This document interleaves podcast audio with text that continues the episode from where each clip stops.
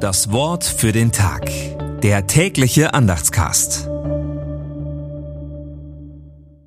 Dienstag, 16. Januar 2024.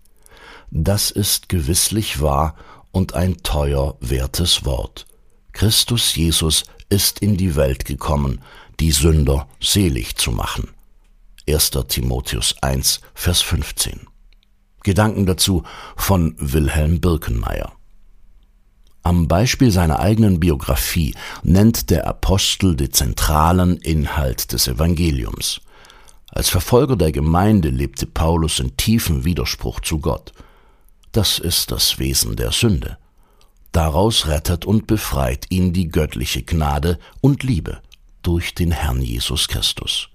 Christus kam sozusagen in eine Welt im Widerspruch gegen Gott um Menschen aus dieser Sünde zu retten und sie in ein heilvolles Gottesverhältnis zu bringen.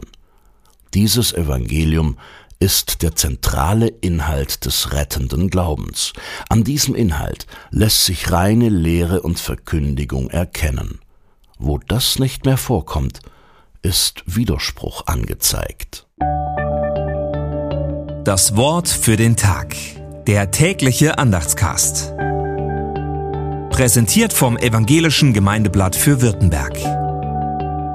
Mehr Infos in den Show Notes und unter www.evangelisches-gemeindeblatt.de.